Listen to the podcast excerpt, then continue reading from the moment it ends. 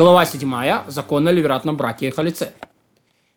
А, если двое из братьев были женаты на двух сестрах, и оба умерли, неизвестно, кто из них умер первым, совершить ливерат с обеими невозможно. Но ведь узы ливерата наложены на обеих. Обе проходят обряд халица, но не вступают в ливератный брак. Даже если одна запрещена деверю, как вторая по родству, или запрещена повелением Торы, они не дозволены ему простым запретом.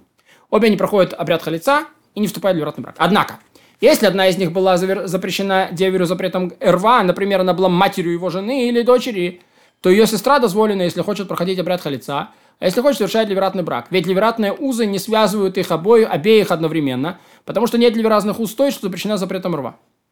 Если одна из них была запрещена одному из деверей запретом рва, а другая запрещена другому деверю запретом рва, а запрещенная одному брату разрешена другому брату, запрещенная другому брату разрешена этому, что делать? То узы ливрата касаются каждого из них, только применяются дозволенные ему. Если хочет, проходит обряд халица, а захочет, совершают э, э, брак той, которая, конечно, ему разрешена. Умер один из братьев, а его вдова стала ливратной невесткой. Невестой. А потом умер второй брат, и его вдова тоже стала ливратной невестой. А, а, а, а, а она была сестрой первой. Поскольку обе существуют, обе проходят обряд халица, но не вступают в ливратный брак, как мы уже объяснили. Когда умерла последняя, первая стала разрешенной, и она либо совершает обряд халица, либо вступает в ливратный брак. Если умерла первая, то последняя остается запрещенной. Как проходит обряд халица, то не вступает в ливратный брак, ведь она не годилась деверю в момент, когда вступила в силу заповедь о ливерате. И то же самое, если один из братьев прошел обряд халица с последней, первая стала дозволена остальным братьям, потому что узы ливерата, делающие ее запрещенные, разорваны. И то же самое, если первая была рва, для одного из братьев вначале вступил в ливератный брак с последней, та, с которой, та, с которой, которой жена, первая стала жена остальным братьям. Почему?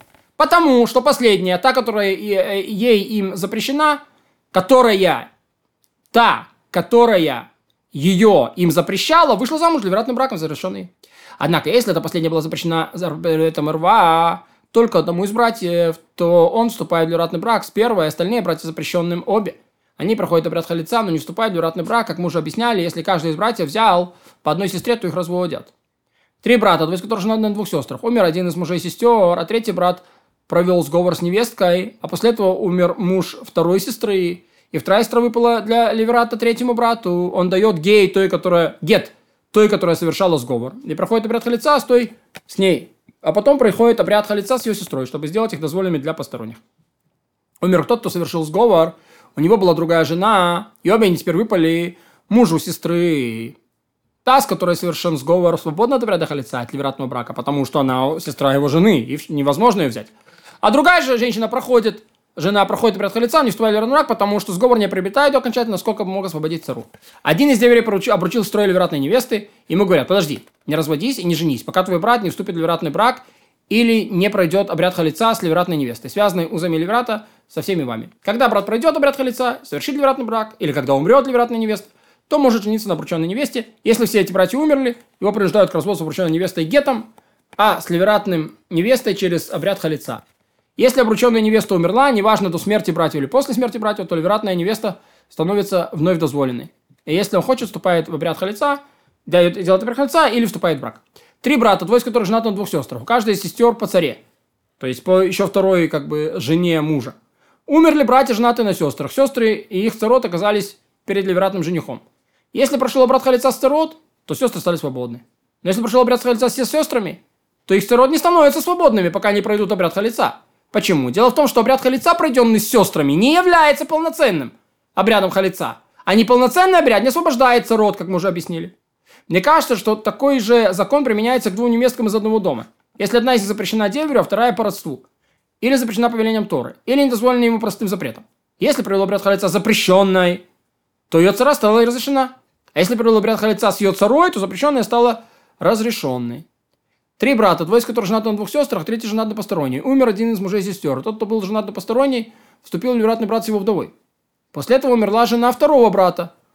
А потом умер третий брат. И две его жены выпали в втором, у которого жены вообще нет. Они свободны для вероятного брака и от обряда халица. Одна, потому что она была сестрой его жены, он не может.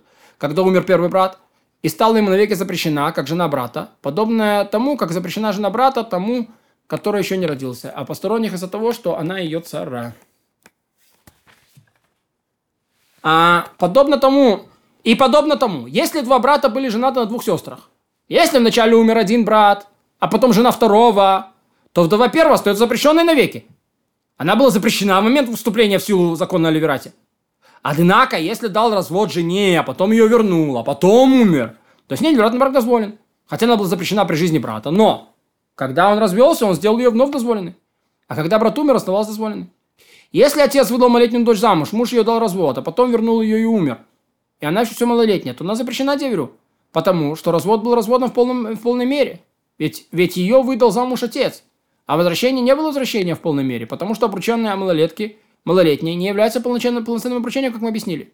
Точно такой же закон, когда дал развод дееспособной, и она оглохла, и он ее вернул, и умер, оставил глухую, которая запрещена для деверя.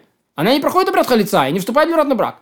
Цара малолетняя или глухонемой проходит обряд халица и вступает в брак в ливратный. Если же вернул ее, когда она была малолетней или глухой, а она выросла и стала слышащей в браке с ним, а после этого он умер, то она, конечно, разрешена для ливратного брака. Два брата были жены двух сестр, оба они малолетние, имеющие право отвергнуть брак, или они были а, глухонемыми, и один из братьев умер, она уходит как сестра жены. Э, вот. Если одна была совершеннолетней, вторая малолетней, умер муж малолетний, то она уходит как сестра жены и свободна от обряда халица от ливратного брака. Если умер муж совершеннолетний, то малолетний учат отвергнуть брак с мужем, а старший становится разрешенной для деверя. Два глухонемых брата женаты на двух сестрах, дееспособных или глухонемых, или одна дееспособная, другая глухонемая. То же самое, как две глухонемые сестры замужем за двумя дееспособными или глухонемыми братьями. Когда один дееспособен, а второй глухонемой. Если один из них умер, его жена свободна от обряда халица. Или вероятного брака, как сестра жены. Весь брак э, ни одного из них не является полноценным браком. Два брата, один дееспособный, один глухонемой. Женаты на двух дееспособных сестрах. Или на а, одной дееспособной, вторая глухонемая. Не, то, но дееспособная замужем за дееспособным. Если умер глухонемой, то его жена уходит как сестра жены. Если умер дееспособный, так как брат э, дееспособного действителен в полной мере, то узел Леврата с глухонемым действительно в полной мере. А брак глухонемой не является браком в полной мере. В полном смысле. Глухонемой дает развод своей жене гетом, оказывается, потому что она сестра той, что связана с ним узами Леверата, а жена его дееспособного брата навеки запрещена, потому что он не может жениться на, на, на ней Левератным браком из-за ее сестры.